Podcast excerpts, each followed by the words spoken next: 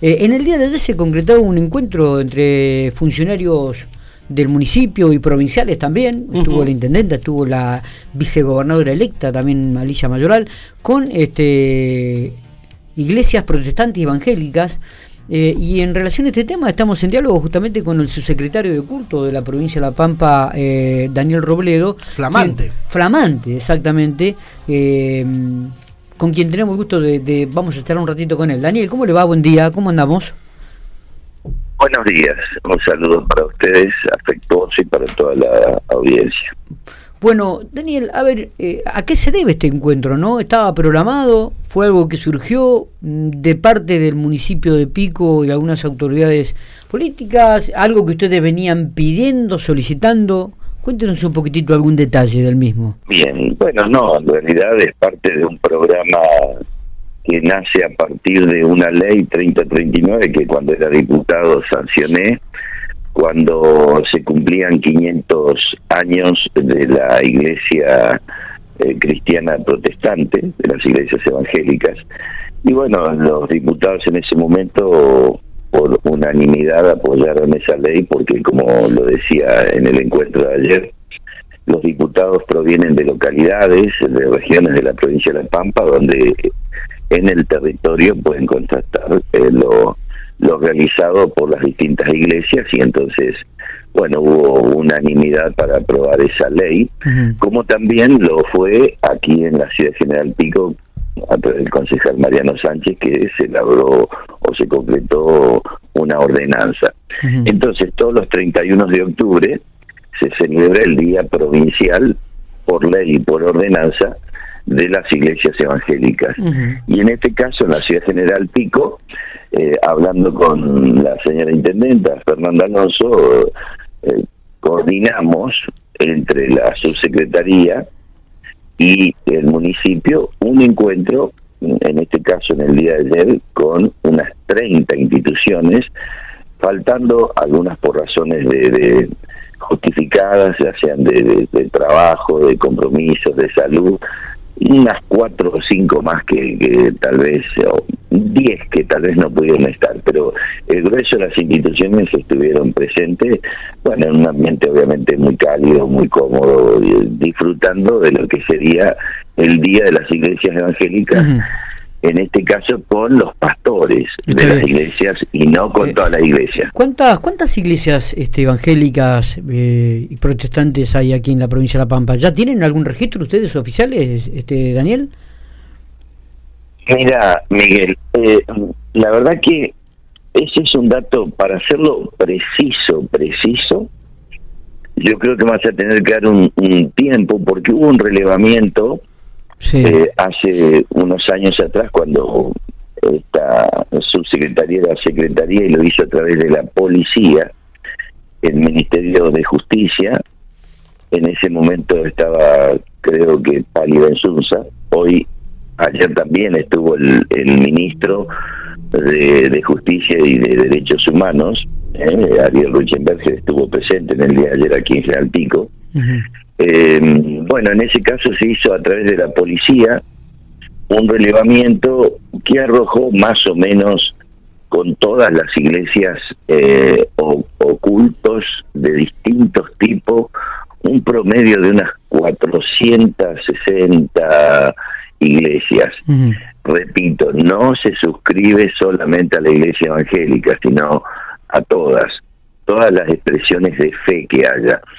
Ahora sí, me hablas de las iglesias evangélicas, entiendo yo que debe haber un número aproximado que es variable de unas 360, pero ese número lo voy a tener porque estamos relevando fuertemente y rápidamente eh, este hecho, porque es un dato que casi siempre me lo preguntan, digamos, y, bueno, yo, como bien dijeron ustedes, eh, recién el, el 7 de agosto asumí y estamos trabajando en, varias, en varios sentidos. Así que, eh, nada, te debo el dato concreto. Está bien. Eh, ¿cómo, ¿Cómo trabajan con la Iglesia Católica?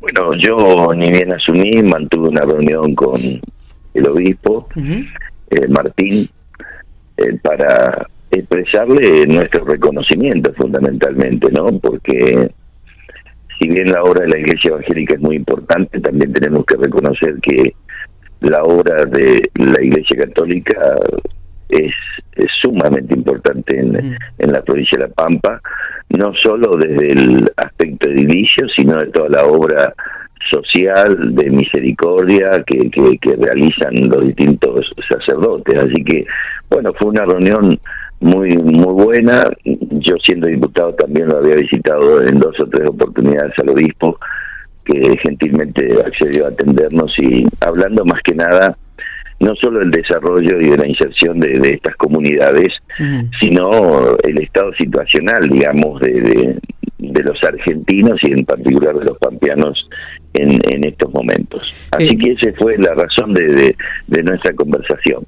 Eh, vemos muchas veces que a nivel, en el orden nacional, la Iglesia Católica ha tenido este, algunas declaraciones realmente importantes en este contexto social, económico gravísimo por el cual está atravesando la, la República Argentina. No lo hemos visto a nivel de, la provincia de La Pampa. Digo, eh, ¿qué, piensan al, respecto? ¿Qué lectura hacen desde ese ámbito, este Daniel?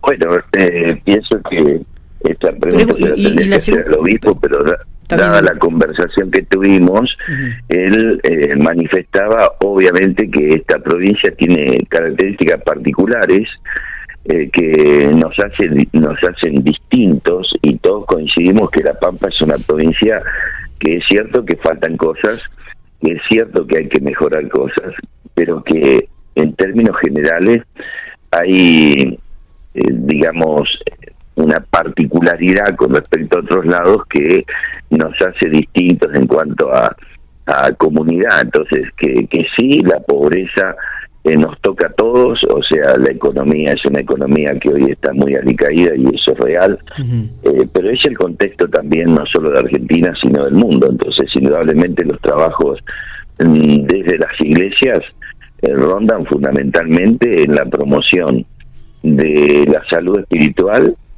de la salud mental y de la promoción de, de nuevas experiencias como son la conformación de, de grupos para generar cooperativas eh, o, grupos mejor organizados en cuanto a trabajo, eh, asociaciones que, que permiten esto, ¿no?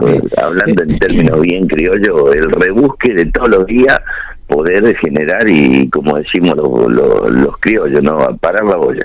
Eh, eh, esta función, si se quiere, política dentro de esta estructura, eh, ¿lo condiciona de alguna manera para hacer una lectura de la realidad, Daniel? No, no, en absoluto, en absoluto. Ah. Yo creo que el momento, el momento de la Argentina y de la Pampa en particular, con estas excepciones que tenemos, ¿no es cierto?, de un Estado presente nos consta porque los pampeanos debemos defender lo, lo, que tenemos ganado y la vara es muy alta. Yo siempre digo, y vos sabés que no siempre he sido parte del oficialismo, generalmente he sido un opositor eh, desde la política arquitectónica, ¿no? Eh, me refiero a la construcción, porque la política tiene que servir para eso, para construir. Y he marcado mis diferencias en, en, y disidencias en aspecto político, entonces, pero indudablemente te diría que yo no estaría en este espacio si no estuviera plenamente consciente eh, que La Pampa tiene condiciones eh, favorables con relación a otras provincias. Entonces, creo que eso no es obra de la magia, eso es obra de la gestión. Indudablemente hay mucho más para hacer y hay que intentar hacerlo. Y en cuanto a la fe y a lo religioso, este es, eh, es un avance, porque, a ver, que las autoridades, y uno puede pensar, bueno, pero qué justo, ¿no? Se hace esto en un momento que, que está por definirse quién va a ser el presidente de hecho hoy está más en, La Pampa.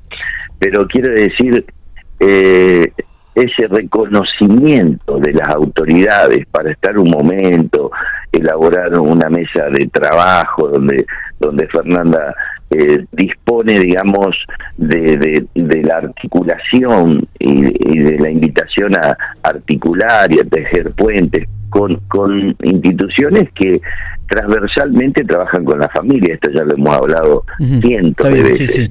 Entonces, a partir de ahí creo que el Estado reconoce esta, esta trayectoria y creo que eso es un avance porque antes no se hacía. Está. Daniel, le agradezco muchísimo estos minutos, ¿eh? como siempre, muy amable.